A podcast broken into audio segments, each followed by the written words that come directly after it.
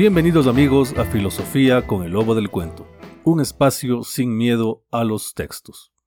El filósofo español Julián Marías, en El hombre y sus historias, que constituye la segunda parte del ensayo La imagen de la vida humana, nos comparte sus inquietudes acerca del poder de la ficción, de nuestra obsesión por duplicar lo que entendemos como realidad y de nuestra necesidad por encontrar explicaciones a través de la narración.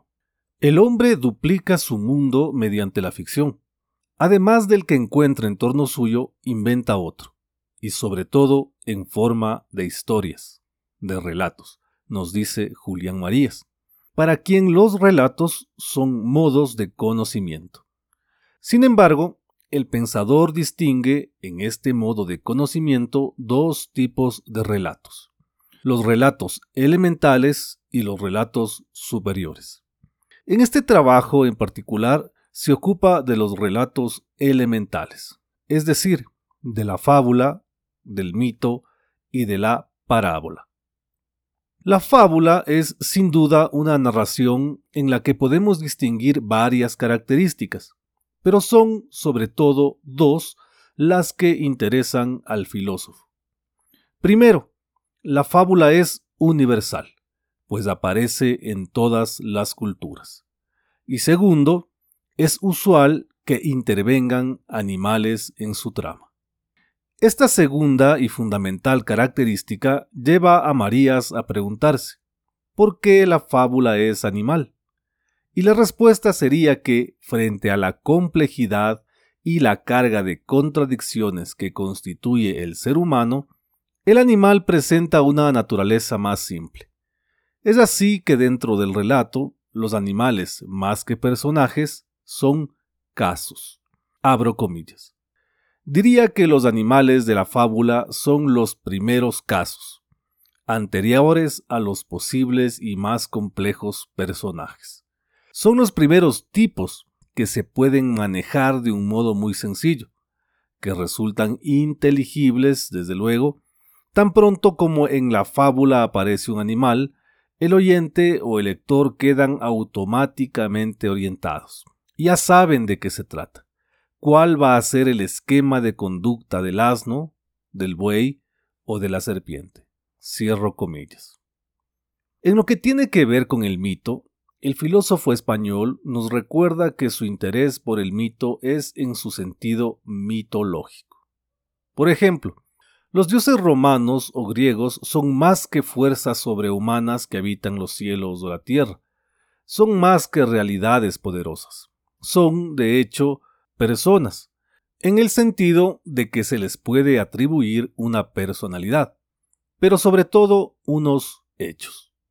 Y en la naturaleza de esos hechos y en la forma en lo que los narramos radica la diferencia entre la fábula y la mitología. Pues no es lo mismo narrar cómo una loba roba unas manzanas o cómo un cuervo salta de rama en rama, que narrar el rapto de Europa o la forma en que Cupido arroja sus flechas. Cito. Pero en todo caso, por la mitología salen de la abstracción. Sin ella, los dioses serían simples naturalezas esquemáticas, definidas por relaciones jerárquicas, meras funciones o poderes. La religión politeísta antigua dio personalidad a sus dioses mediante la mitología, y este creo que es su sentido más profundo. Tuvo que ser mitológica para ser religiosa. Fin de la cita. Cuando Julián Marías piensa en el último de los relatos elementales, la parábola, lo hace pensando en la parábola bíblica en especial aquella narrada por Cristo en los Evangelios. De esta manera, la parábola es una estrategia para hacerse entender, para transmitir una verdad profunda de forma sencilla a la mayor cantidad de personas. La parábola no es lo que dice, es lo que quiere decir.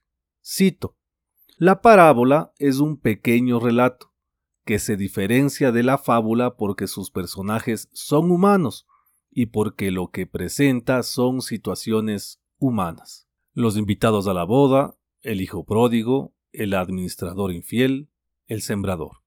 Y la parábola no tiene moraleja, que mata a la fábula.